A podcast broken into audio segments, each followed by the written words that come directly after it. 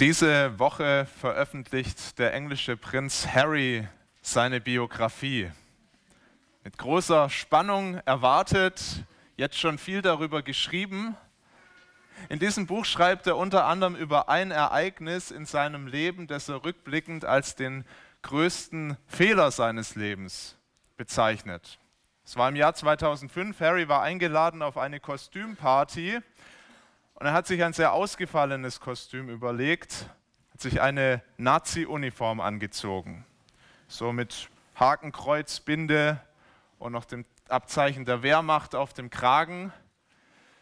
Und wie das kommen musste, fanden die Bilder von dieser Party natürlich den Weg erst in die Klatschpresse und dann auch sonst noch weiter. Nachrichtensendungen haben das gezeigt. Manche von euch haben das vielleicht noch so im Kopf, dieses Bild Harry auf der Party mit der Zigarette in der Hand in der Nazi-Uniform. Jetzt war die Verkleidung an sich schon ganz bestimmt geschmacklos. Ich muss euch die ganzen Grausamkeiten der Nazis jetzt nicht hier ausführen es war geschmacklos, so eine Uniform zu tragen, aber das allein hat den Aufschrei der Medien noch nicht erklärt. Ja, was das zu so einem Skandal gemacht hat, war, dass Harry eben kein ganz gewöhnlicher Engländer war, sondern ein Mitglied des Königshauses.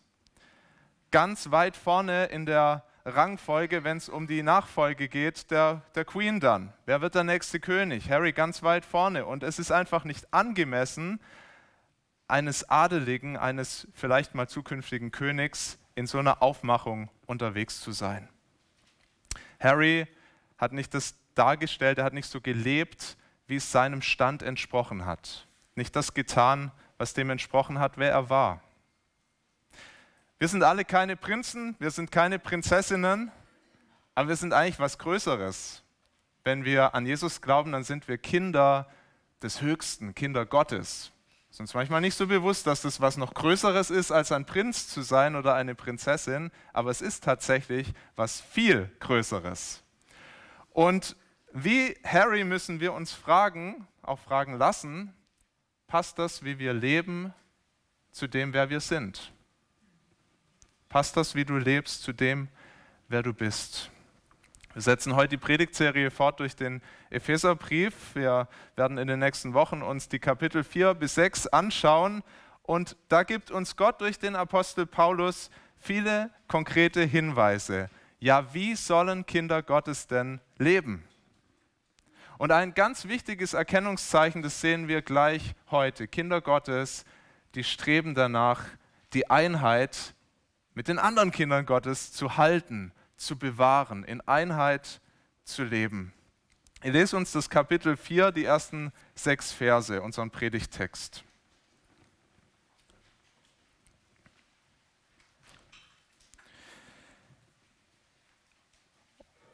So ermahne ich euch nun, ich, der Gefangene in dem Herrn.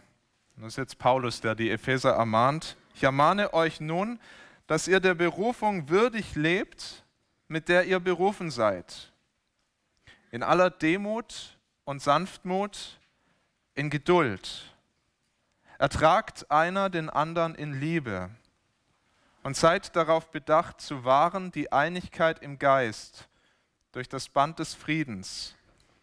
Ein Leib und ein Geist, wie ihr auch berufen seid zu einer Hoffnung eurer Berufung. Ein Herr, ein Glaube, eine Taufe, ein Gott und Vater aller, der da ist über allen und durch alle und in allen. Lass uns nochmal beten. Vater, wir danken dir, dass du uns gerufen hast, dass du uns berufen hast zu einem neuen Leben, zu einem Leben für dich. Und wir wollen beten, dass du uns durch diesen Text heute und auch in den nächsten Wochen in dieser Predigtserie zeigst, wie dieses Leben aussieht und dass wir darin wachsen, mehr in unsere Berufung zu finden, mehr so zu leben, wie es dem entspricht, was Gottes Kinder auszeichnen soll. Vater, wir beten, dass du zu uns sprichst und dass wir verstehen, was du uns heute in diesem Gottesdienst sagen möchtest. Amen. Lebt eurer Berufung würdig. Das ist der Auftrag an die Christen und das ist auch der erste Punkt dieser Predigt. Die Mission, die Paulus den Christen hier vor Augen malt, der Berufung würdig leben. Paulus fängt an in Vers 1 mit so oder deshalb. Das heißt, das, was er jetzt sagt, das folgt aus dem, was er vorher gesagt hat. Und erinnern wir uns nochmal, um was ging es denn in den ersten drei Kapiteln? Andi hat uns schon ein bisschen nochmal so den Rückblick gerade gegeben. Es ging ganz stark darum, was hat Gott für uns getan? Was ist unsere neue Identität? Wir haben gesehen, wer wir waren ohne Gott, wo wir auch waren ohne Gott. Paulus hat es so eindrücklich uns vor Augen gemalt. Ihr wart tot in euren Übertretungen. Ihr wart alle miteinander geistlich tot. Aber Gott hat euch lebendig gemacht. Ihr wart schuldig vor einem gerechten Gott. Ihr wart von Natur aus Kinder des Zorns. Ihr hattet es verdient, dass er euch zur Rechenschaft zieht, dass er euch bestraft aber Jesus hat bezahlt. Durch sein Blut am Kreuz hat er jede noch so große Schuld getilgt. Ihr seid versöhnt. Ihr seid nicht mehr Kinder des Zorns, ihr seid Kinder des Vaters. Er hat euch adoptiert, weil er euch so lieb hat, hat euch begnadigt. Sollen zurückdenken. Paulus sagt, deshalb Deshalb lebt würdig. Er sagt, deshalb lebt würdig eurer Berufung. Wir haben auch was von der Berufung schon in den ersten drei Kapiteln gesehen. Wozu sind wir denn berufen? Wir sind neue Menschen, wir sind jetzt in der Familie Gottes, wir sind an anderer Stelle, sagt Paulus, neue Kreaturen, haben ein neues Leben und das sieht anders aus. Das soll ein Leben sein für Gott, zu seiner Ehre. Ein Leben, das ihm gefällt, das möchte ich auch sagen, auch für uns das Beste ist, weil wir nämlich in unsere wahre Bestimmung finden. Das Leben leben, das Gott immer für uns wollte. Was hat er da gesagt? Wie sieht diese Berufung aus? Zum einen Kapitel 1, Vers 4, ihr seid dazu berufen, heilig und untadelig vor ihm zu sein. Ein großes Wort. Unser Leben soll seine Güte und seine Gnade sichtbar machen. Wir sollen was sein zum Lob seiner herrlichen Gnade. Vers 6 in Kapitel 1. Paulus hat es deutlich gemacht, dass ein Leben, dieses neue Leben, dass, dass wir darin Werke tun, die Gott vorbereitet hat. Ja, wir dürfen Dinge tun, ganz praktisch, die Gott vorbereitet hat und die ihm gefallen hat auch deutlich gemacht in Kapitel 2, dass dieses Leben in einer Gemeinschaft abläuft, ja, dass wir versöhnt sind nicht nur mit Gott, sondern auch mit anderen Menschen, zusammengestellt in eine Gemeinde. Das so deutlich gemacht, die Heiden und die Juden zusammen in einer Gemeinde, da sind alle Grenzen abgerissen. Wir sind zusammen, wir sind vereint und sollen im Frieden für Gott leben. Also es wurde schon was deutlich von dieser Berufung, die Gott für uns hat. Aber wie sieht es praktisch aus? Wie kannst du das umsetzen? Wie kannst du denn das konkret leben? Und das ist jetzt hier das Hauptthema in den Kapiteln 4 bis 6, die Hauptfrage. Ja, wie leben wir denn das? Aber zuerst dieser Aufruf, die Mission hier am Anfang als Überschrift für alles, was folgt, lebt der Berufung würdig. Das heißt, mach dir immer wieder bewusst, wer bin ich eigentlich? Ein Königskind tatsächlich, ein Kind Gottes und was entspricht diesem Stand? Was für ein Leben? Und es bringt uns zum Rest dieses Abschnitts, weil das Erste, was er sagt, was unserer Berufung würdig leben bedeutet, heißt wirklich in der Gemeinschaft der Gemeinde die Einheit zu bewahren. Darum geht es hier. Und wir gehen da in zwei weiteren Punkten durch. Das erste ist, was er uns zeigt im Vers 2, der Weg. Welchen Weg gehen wir? Wie machen wir das? Wie bewahren wir die Einheit? Ganz praktisch. Was sollen wir tun?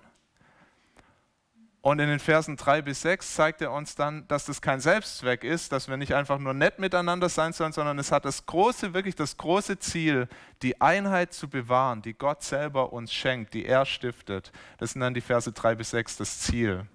Schauen wir zuerst auf den Weg. Wie sollen wir das tun? Paulus sagt, in aller Demut und Sanftmut, in Geduld, ertragt einander oder einer den anderen in Liebe. Das ist der Weg. So lebt man der Berufung würdig, indem wir sanftmütig sind miteinander, demütig, geduldig und einander in Liebe ertragen. Durfte diese Woche mehrere Aufnahmegespräche führen und da fragen wir dann immer auch, wie willst du dich einbringen? Welche Gaben hast du? Welche Begabungen? Was möchtest du für einen Dienst tun in dieser Gemeinde? Kann man bei uns auf dem Aufnahmebogen ja schon ankreuzen. Gibt es so viele Dienste, die man in dieser Gemeinde tun kann.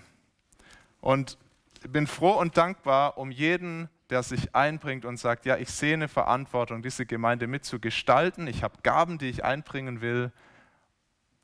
Danke, dass ihr das tut. Und doch gibt es noch was, was noch wichtiger ist als dein Dienst in dieser Gemeinde. Das, was du hier praktisch tust. Eine Gottesdienstleitung, Musik, Begrüßungsdienst und vieles mehr. Sage ich was Gefährliches für einen Pastor? Es gibt auch noch was viel Wichtigeres, als dass du Geld spendest in dieser Gemeinde. Das ist noch viel Wichtigeres. Dein wichtigster Beitrag zu dieser Gemeinde ist ein Charakter, der von Jesus geprägt ist. Es ist unverzichtbar. Es braucht nichts dringender in unserer Gemeinde als viele, viele Menschen, die einen Charakter haben und immer mehr entwickeln, der von Jesus tief geprägt ist. Wenn das nicht da ist, dann gibt es Chaos, dann gibt es Streit, dann gibt es Spaltung. Und wenn das da ist, dann blüht eine Gemeinde auf, immer mehr. Das ist ein ganz großer Segen, da wo das passiert. Und genau das malt uns Paulus vor Augen. Er sagt, ich ermahne euch, würdig eurer Berufung zu leben. Und er ermahnt dazu, Jesus ähnlicher zu werden. Verse oder der Vers 2 der zeigt uns mit die wichtigsten Eigenschaften von Jesus und sagt, so sollt ihr leben. Ja, Jesus sagt selber im Matthäus-Evangelium, Matthäus 11, ich bin demütig, ich bin sanftmütig und von Herzen demütig. Sagt Jesus über sich und wir sollen ihm ähnlicher werden. Schauen wir uns das mal an, was das bedeutet. Das Erste, er sagt, ihr braucht Demut. Es hilft bei diesen Begriffen, sich mal so über das Gegenteil zu nähern. Was, was wäre denn das, das Gegenteil von Demut? Es wäre Hochmut. Es wäre Stolz. Der englische Schriftsteller C.S. Lewis, der hat in seinem Buch Pardon, ich bin Christ, ein ganzes Kapitel über Stolz und über Hochmut geschrieben. Wenn du das Buch zu Hause hast, ich ermutige dich, hol das heute Nachmittag mal raus und lies nur dieses Kapitel, im dritten Teil des Kapitel 8. Er nennt den Stolz, den Hochmut, die größte Sünde oder die große Sünde, so ist dieses Kapitel überschrieben, die große Sünde. Er sagt, Stolz ist wirklich die schlimmste von allen Sünden. Stolz und Hochmut haben zum Sündenfall geführt, sagt er. Und ich glaube, er hat recht, weil der Mensch sich nicht zufrieden gegeben hat mit dem, was er hatte, sondern er wollte mehr haben. Er wollte so sein wie Gott. Er hat sich mit Gott verglichen und hat gesagt, also Gott, der hält mir was vor, was mir eigentlich zusteht. Es war Stolz, der die ersten Menschen verführt hat, von dieser Frucht zu essen. Stolz ist deshalb so giftig auch für das Miteinander zwischen Menschen, weil Stolz immer vom Vergleich lebt. Hochmut lebt immer vom Vergleich mit anderen. Ich möchte reich sein, möchte schön sein, ich möchte gebildet sein, nicht weil ich diese Dinge an sich gut finde und wichtig finde, sondern ein stolzer Mensch möchte das deshalb sein, um besser zu sein als andere. Also ich habe nur was von meinem Reichtum, wenn ich reicher bin als andere und auf sie herabschauen kann. Von meiner Schönheit, wenn ich schöner bin als andere und sie belächeln kann. Von meiner Bildung, vielleicht auch meiner theologischen Bildung, wenn ich auf andere herabschauen kann die weniger wissen als ich.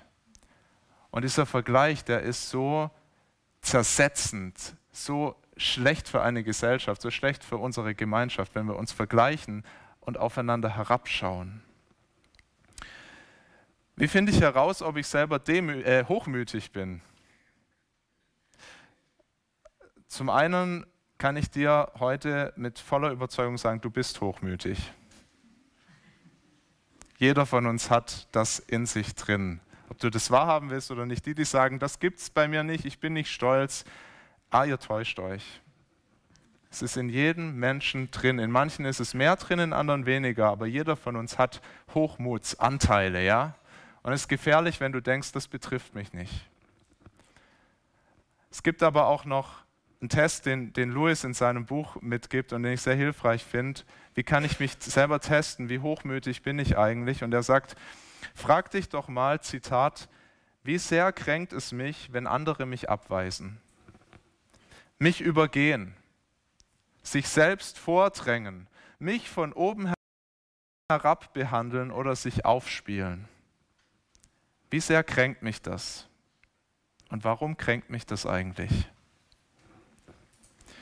Je mehr uns das verletzt und bitter macht, runterzieht, was andere uns vorenthalten oder wie sie uns gegenüber sind, desto stolzer ist unser Herz. Wir haben den Eindruck, wir haben was anderes verdient. Wir haben eine bessere äh, Behandlung verdient. Wir können es nicht ertragen, wenn jemand auf uns herabschaut. Ja, so denkt man manchmal nicht über Stolz, weil man denkt immer nur, ich schaue auf andere herab, dann bin ich stolz. Aber du kannst dein stolzes Herz auch daran erkennen, dass es dir so eine Not macht, wenn du das Gefühl hast, andere schauen auf dich herab. Super Test. Wie überwinden wir das? Wie werden wir denn wirklich demütig? Ich würde sagen, indem wir die Botschaft von Epheser 1 bis 3 ernst nehmen. Und zwar das Schlechte, was da über uns gesagt wird, wo wir herkommen, und auch das Gute, was da über uns gesagt wird. Ja, wir, wenn wir uns das wirklich zu Herzen nehmen, ganz tief, dass wir alle Gottes Gericht, seinen Zorn verdient haben, dann hört jedes Vergleichen auf. Wenn das unser Bezugspunkt ist, auch in der Gemeinde, wir sind alle Sünder, wir haben alle Gottes Gericht verdient, hört jedes Vergleichen auf, ob jemand was besser kann, ob er mehr Geld hat, ob er schöner ist, was auch immer, das hört auf. Wir sind alle auf einer Ebene, alle Sünder. Und dann das andere, es ist, es ist jeder schlecht, aber es ist auch jeder unglaublich gut, unglaublich gewertschätzt von Gott, weil wir alle begnadigt sind, unglaublich geliebt sind von ihm. Er hat sein Blut vergossen, Jesus für jeden von uns, die wir das glauben. Ja? Uns im Dreck gesehen und hat uns gehoben auf ein ganz anderes Level, ein neues Leben gebracht. Und das haben wir alle. Sind alle genau gleich wertgeschätzt von Gott, geliebt, angenommen. Das Vergleichen hört auf, wenn wir uns das wirklich zu Herzen nehmen, wenn das unser Bezugspunkt ist. Wer bin ich vor Gott? Dann schaust du nicht mehr andere herab.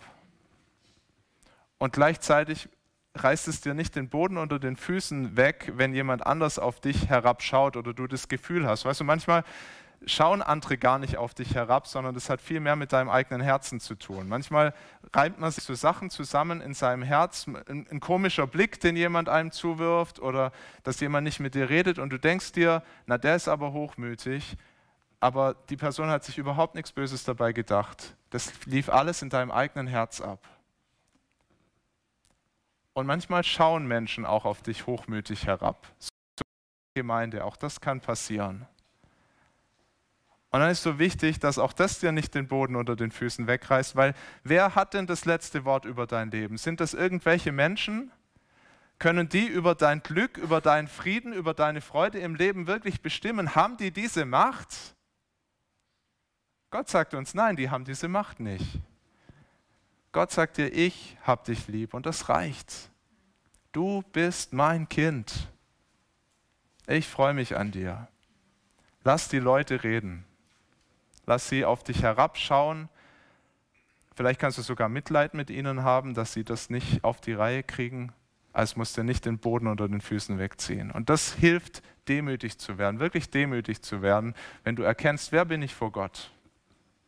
Ja, hat nichts damit zu tun, irgendwie geknickt durchs Leben zu gehen und immer zu sagen, ach, ich bin so ein elender und erbärmlicher Mensch. Darum geht es gar nicht. Sagt Louis auch in seinem Buch. Lest das Kapitel, ich empfehle es euch.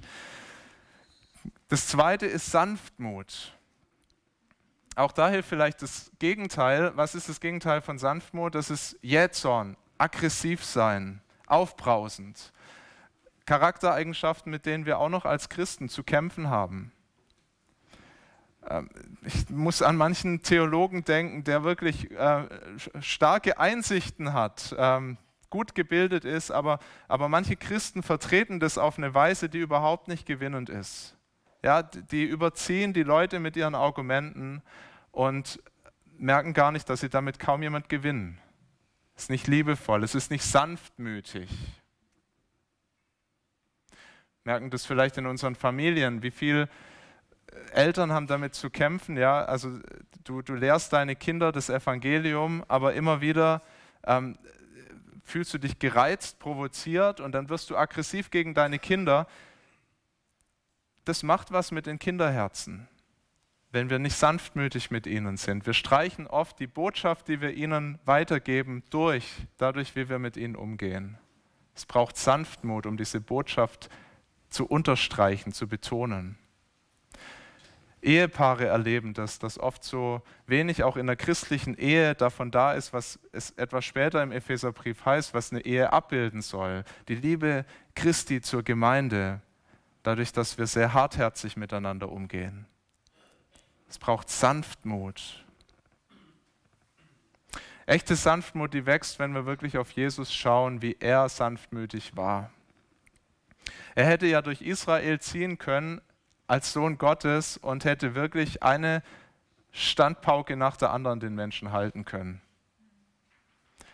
Hätte schreien können, sich ärgern können über all die Gottlosigkeit, die er da gesehen hat, jeden Tag, egal wo er hinkam. Und wir wissen, Jesus hat manchmal heiligen Zorn gezeigt. Es gibt Berichte davon, aber sie sind eher die Ausnahme. Und wenn du an Jesus besonders anziehend seinen heiligen Zorn findest, dann ermutige ich dich, fang erstmal mit dem an, was er viel häufiger zeigt, Sanftmut. Und dann trainier den heiligen Zorn danach. Er ist sanftmütig, er ist den Menschen, Sündern mit einer ganz großen Barmherzigkeit begegnet.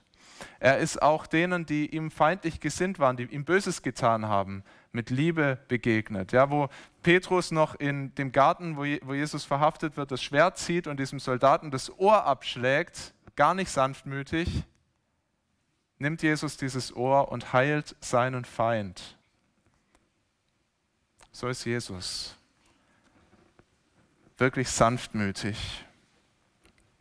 Und wenn du ihm nachfolgst, dann soll seine Sanftmut dich formen und dich prägen. Nur damit da kein Missverständnis aufkommt, Sanftmut und auch Demut, das ist nichts Schwaches.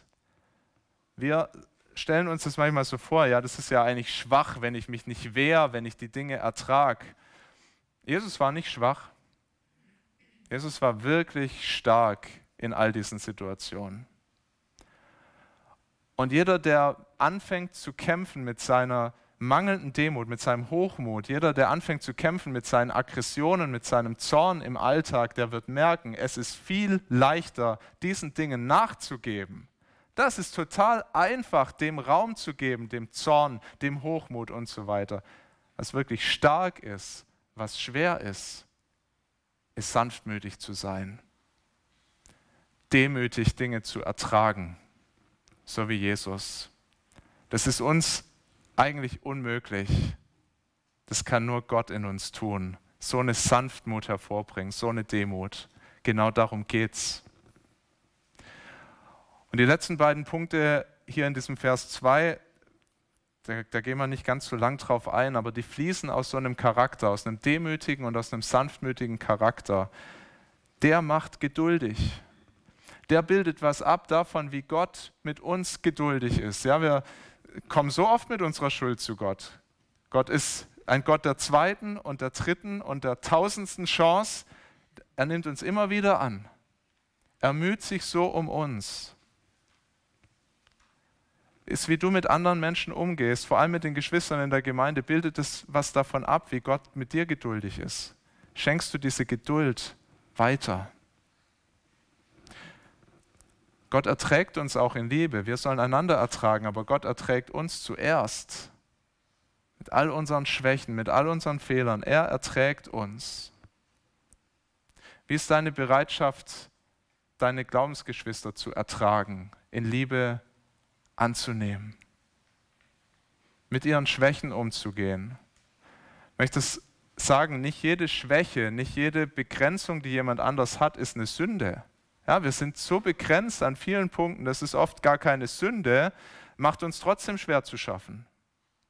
Versuchst du dich reinzuversetzen in deine Geschwister, wenn die Dinge tun, die dir nicht gefallen. Ich habe das gelesen von dem Prediger Martin Lloyd Jones, der hat mal gesagt, auch in der Predigt äh, zu Epheser, wir sollen uns viele Entschuldigungen überlegen für unsere Geschwister, warum die Dinge tun, die uns nicht gefallen. Versuch dich mal reinzuversetzen. Warum tun die Dinge, wie sie sie tun? Machst du es manchmal? Bei uns machen wir das andauernd. Also wenn ich schlecht drauf bin, dann sage ich, ja, ist doch klar, meine, die Kinder haben die Nacht geschrien, bei uns ist es gerade, geht es drunter und drüber, ist doch klar, dass ich heute nicht so fröhlich und gut drauf bin. Ja? Wenn ich auf eine E-Mail nicht antworte, ja, ich habe halt, ich habe so viel zu tun, ich habe so viel Arbeit. Ich finde immer Entschuldigungen dafür, warum ich die Dinge nicht so auf die Reihe kriege. Gilt es auch für andere? Denkst du drüber nach, warum könnte das so sein, dass jemand vielleicht Dinge nicht so schafft, wie du das erwartest?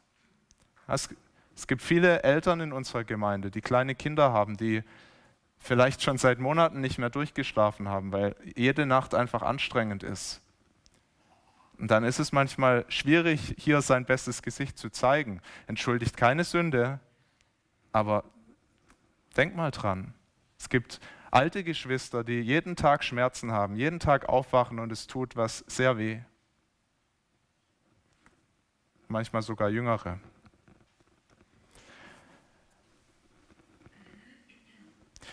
Nochmal, niemand soll das als Entschuldigung nehmen. Es gibt, es gibt Geschwister unter uns, die haben in ihrem Elternhaus nie Liebe erfahren. Es gibt Geschwister unter uns, die haben gar kein richtiges Elternhaus erlebt. Und die haben einen ganz anderen Anfahrtsweg. Was heißt das eigentlich, andere zu lieben? Was bedeutet das? Das von Gott zu lernen, das ist einfach eine andere Hausnummer, als wenn du zu Hause in einem christlichen Elternhaus, wenn Mama und Papa sich gut um dich gekümmert haben, auch mal um Vergebung gebeten haben und so weiter. Wir haben sehr unterschiedliche Anfahrtswege. Denkst du daran, wenn du mit deinen Geschwistern ins Gericht gehst? Wenn du deiner Berufung würdig leben willst, und ich weiß, das sind viele unter uns, die das wollen, dann lern Demut, lern Sanftmut, lern Geduld, lern zu ertragen in Liebe. Das ehrt Gott. Das dient seinem Ziel, auch mit dieser Gemeinde. Es geht wirklich um ein großes Ziel. Es geht nicht darum, dass wir es einfach ein bisschen netter miteinander haben, auch wenn wir es dann definitiv netter miteinander haben, wenn jeder diesen Vers zu seinem Motto für das Leben in der Gemeinde macht. Dann wird es schön, noch schöner. Es ist schon jetzt sehr schön. Es wird noch schöner. Es gibt aber noch eben das größere Ziel und Paulus beschreibt es ab Vers 3. Da sagt er jetzt, seid darauf bedacht, zu wahren die Einigkeit im Geist durch das Band des Friedens. Ein Leib und ein Geist, wie ihr auch berufen seid zu einer Hoffnung eurer Berufung. Ein Herr, ein Glaube, eine Taufe, ein Gott und Vater aller, der da ist über allen und durch alle und in allen. Das ist der letzte Punkt, das ist das Ziel. Es geht darum, dass wir die Einheit bewahren. Und Paulus spricht hier von der Einigkeit im Geist oder kann auch sagen von der Einheit des Geistes. Es geht nicht darum, dass wir eine Einheit produzieren, dass wir sie schaffen, sondern Einheit, sagt Paulus hier, die ist schon da. Wenn ihr zur Gemeinde Gottes gehört, dann ist Einheit da und es ist die Einheit des Geistes. Gott selber schafft diese Einheit. Also es kann kein Zweifel bestehen, dass Einheit wirklich wichtig ist. Und dass es ein Problem ist, wenn wir sie beschädigen, wenn wir sie untergraben, wenn wir in, uns in Grabenkämpfen auch verlieren. Das ist ein Riesenproblem, wenn das Chaos in die Gemeinde reinkommt. haben vorhin das Gebet von Jesus gehört. Er bittet um die Einigkeit seiner Jünger. Wir wissen, dass Jesus gesagt hat, an der Liebe, die ihr zueinander habt, wird die Welt erkennen, dass ihr meine Jünger seid. Einheit ist ein zentrales Thema für die Gemeinde, das zentrale Thema. Daran soll die Welt das erkennen, dass wir zu Jesus gehören. Die Frage ist aber, wie diese Einheit denn entsteht. Und es gibt heute große Missverständnisse darüber. Wie schafft man denn so eine Einheit? Die auch immer mehr unter Evangelikalen gibt es da ein großes Missverständnis, weil man hat eben gemerkt, es trennt uns vieles, auch als Christen. Und wie schaffen wir es jetzt, Einheit zu stiften? Naja, wir müssen einfach viele Punkte, die uns wichtig sind, unter den Tisch fallen lassen. Das ist der moderne Weg, Einheit zu schaffen. Ja? Man merkt es, dann gibt es theologische Diskussionen, dann gibt es Symposien, wo man sich zusammentut und sich überlegt, was trennt uns. Und immer mehr kommen wir dahin, dass da wirklich wichtige Dinge, die eigentlich für die Einheit wichtig sind, unter den Tisch gefallen lassen werden. Bis hin zu ganz zentralen Überzeugungen. Was ist eigentlich am Kreuz passiert? Was hat Jesus da getan? Unter den Tisch gefallen lassen, um der Einheit willen. Ist dann unter diesem großen Banner Wahrheit oder Lehre trennt, Liebe vereint, Liebe verbindet. Ist aber nicht wahr. Paulus spricht hier ganz anders über Einheit. Er sagt, es gibt eine Einheit, die verbindet alle Christen in der Gemeinde, aber auch weit darüber hinaus, über alle Jahrhunderte, über alle Jahrtausende eine Einheit und das ist die Einheit im Geist. Und die macht sich fest an ganz zentralen Wahrheiten. Über die schreibt er hier. Es gibt Grundlagen, ohne die kann diese Einheit nicht sein. Das Band des Friedens, was Paulus hier beschreibt, das, was uns verbindet, sind, er nennt hier sieben Grundwahrheiten, Grundrealitäten, die für uns wahr sind und die uns vereinen. Und wenn wir die uns alle zu Herzen nehmen, dann darf uns nichts anderes trennen. Schauen wir uns das noch an. Was ist das, was uns wirklich vereint, was uns zu einem Leib macht? Ja, das ist das Erste. Wir sind ein Leib, sagt Paulus. Ein Leib. Das Bild, äh, das Bild ist gebraucht er immer wieder und ganz besonders oft. Und es macht so deutlich, ein Leib der funktioniert nur im Zusammenspiel der verschiedenen Teile dieses Körpers. Ja, eine Hand, die irgendwo rumliegt, ein Auge, ein Fuß, ist nichts nütze. Aber im Zusammenspiel, in diesem ganzen Organismus, da tut jedes einzelne Teil einen guten Dienst. So ist es in der Gemeinde, zusammengefügt von Gott zu einem Leib. Es ist widersinnig, wenn man da gegeneinander streitet. Wir müssen für das eine große Ziel leben, für Gott. Sagt, wir haben einen Geist, nämlich Gottes Heiligen Geist, durch den er jeden von uns lebendig gemacht hat. Durch diesen Geist lebt er auch in jedem Christen. Er wohnt in uns. Er verändert uns. Er formt uns. Dieser Geist, der macht uns auch sicher. Der versiegelt uns, sagt Paulus der bringt uns sicher nach Hause. Jeder Christ hat diesen Heiligen Geist. Es vereint uns. Das Dritte, wir haben einen Herrn, Jesus Christus, dem wir nachfolgen, der uns gerufen hat, dem wir Loyalität versprochen haben, als wir gesagt haben, mit diesem Herrn will ich leben. Dem wir nachfolgen. Er ist das Haupt des Leibes. Ein Glaube, sagt Paulus. Der Glaube, dass wir Sünder waren, dass wir tot waren, aber dass Gott in seiner großen Barmherzigkeit, seiner Liebe, in seiner Gnade uns zu neuen Menschen gemacht hat und wir mit ihm und für ihn leben dürfen. Ein Glaube, den wir teilen. Uns verbindet eine Taufe. Moment, denken jetzt manche, eine Taufe. Ist nicht Taufe genau das Beispiel, was uns zeigt, äh, dass es die Christen einfach nicht zusammen auf die Reihe kriegen. Man schau in diese Welt, da gibt es Baptisten, da gibt es die, die Kindertaufen. Es ist ein riesengroßer Trennungsgrund. Da sind Gemeinden auseinandergegangen über der Tauffrage. Eine Taufe, Ja, eine Taufe. Wenn wir das richtig verstehen, was Paulus hier meint, dann kann es nicht bedeuten, dass es hier um die Taufform geht. Darum, ob wir Babys taufen oder ob wir Erwachsene auf ihr Bekenntnis hin taufen, das kann er hier nicht meinen. Es muss was sein, was die Christen zu allen Zeiten verbunden hat. Es gibt auch Christen, die gestorben sind, die waren überhaupt nicht getauft. Ja, weil sie kurz vor ihrem Tod erst zum Glauben gekommen sind. Und doch sind wir mit ihnen vereint, auch in Ewigkeit vereint. Es geht nicht um die Form der Taufe, es geht um das, was die Taufe verbildlicht. Wir, hören, wir sagen das ja bei der Taufe auch immer wieder, die Taufe rettet nicht. Kein Mensch wird durch die Taufe gerettet, aber die Taufe macht was ganz anschaulich, was eine geistliche Wahrheit, eine geistliche Realität ist. Nämlich, Punkt 1, ganz wichtig, dass wir zu Gott gehören. Ja, Jesus sagt, tauft sie auf den Namen des Vaters und des Sohnes und des Heiligen Geistes. Das sollen die Jünger machen. Das ist das Zeichen, ich gehöre zu Gott.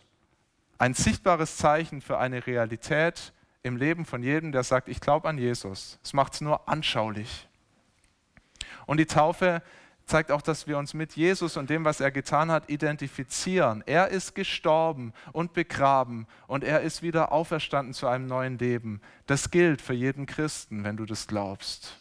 Und die Taufe macht es anschaulich.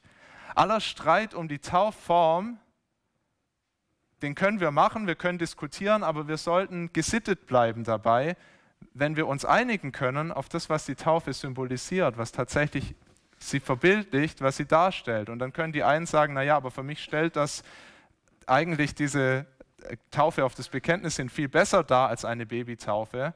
Und die anderen sagen, nein, nein, ich erkenne das mit der Babytaufe, aber ganz deutlich in der Schrift und wir können streiten, wir müssen uns darüber nicht zertrennen, wenn wir uns über die Bedeutung eins sind. Und ich bin so dankbar, dass das in unserer Gemeinde gilt, dass wir hier Geschwister sind, die auf ihr Bekenntnis hin getauft wurden und dass wir auch Geschwister hier haben, die als Babys getauft wurden und das als ihre Taufe anerkennen. Wir leben etwas von dieser Einheit in dieser Gemeinde. Es ist wunderschön. Bringt uns zum letzten. Wir haben alle denselben Gott und Vater. Wir sind als Gemeinde seine Familie. Könnte man noch lang drüber nachdenken, was das bedeutet möchte aber unseren Fokus zum Schluss auf das wirklich Zentrale dieser Liste legen, auf das, was wirklich das Entscheidende und Wichtige ist, was Paulus hier sagen möchte. Wenn uns diese Dinge verbinden, dann soll und darf uns nichts anderes trennen. Nichts, keine Herkunft, wo du herkommst, kein Bildungsstand, keine Einkommensfragen, keine Hobbys, keine persönlichen Befindlichkeiten, das soll uns alles nicht trennen, wenn uns das vereint. Schau dich mal hier in der Gemeinde um. Schau mal deine Geschwister an. Und wenn du sie dir anschaust, dann mach dir bewusst, also jeder hier in dieser Gemeinde, jeder Glaubensbruder, jede Glaubensschwester hat so viel mehr mit dir gemeinsam als jeder Familienangehörige oder Freund oder Kollege, der nicht an Jesus glaubt. Wir sind uns viel, viel näher. Wir sollen daran arbeiten, dass das, was wahr ist, also das ist wahr, das ist die, das Band des Friedens, das ist die Einheit des Geistes, dass das auch mehr sichtbar wird. Wir sind eins, wir gehören zusammen. Gott hat uns so zusammengefügt. Dafür braucht jeder von uns eine klare Vorstellung. Wer bin ich? Wer bin ich durch Christus? Und dann die, ich sage mal, die passenden Kleidungsstücke, die wir dann tragen sollen. Auch das Bild gebraucht Paulus ab und zu, dass wir die passenden Kleidungsstücke tragen. Was kleidet jemand gut, der zu Jesus gehört? Demut, Sanftmut, Geduld, eine Liebe, die erträgt können auch die anderen Sachen tragen. Wir können auch den Hochmut tragen. Wir können den Stolz tragen, aggressiv sein, zornig sein. Aber das kleidet Kinder Gottes schlecht. Der Vergleich sei mir gestattet, so schlecht wie einen Prinzen von England eine Nazi-Uniform. das passt einfach nicht, das sieht nicht gut aus. Das ist nicht würdig unserer Berufung. Ihr Lieben, lasst uns unserer Berufung würdig leben und die kostbare Einheit bewahren, die Gott uns schenkt. Ich möchte beten. Und Vater, dafür danken wir dir, dass die Einheit, die wir haben, keine Einheit ist, die wir selber schaffen müssen, die wir erkämpfen, erstreiten müssen, sondern dass sie schon da ist. Sie ist die Grundlage überhaupt für unser Miteinander. Du hast uns zusammengestellt, du hast uns eins gemacht, hast uns eins gemacht, indem du uns in einen Leib zusammengefügt hast, durch deinen Geist verbunden hast, zu einer Hoffnung berufen, die Ewigkeit mit dir. Ich wollen dir danken für all das, was uns verbindet und wir beten so sehr, Herr, dass das, was uns noch trennt, wo wir miteinander zu kämpfen haben, wo wir herausgefordert sind, wo wir aneinander leiden, dass du uns hilfst, es zu überwinden, indem wir diese Dinge ertragen wie Jesus, indem wir demütig werden wie er immer mehr, sanftmütig werden, geduldig und liebevoll. Vergib uns, dass wir es oft noch nicht sind. Vergib uns, dass wir oft ein schlechtes Bild abgeben, oft nicht würdig unserer Berufung leben. Und schenk, dass das anders wird. Danke, dass du sehr geduldig bist mit uns. Wir wollen beten, dass wir das nicht missbrauchen, deine Geduld und deine Langmut. Und dass du uns wirklich hilfst, anders zu werden.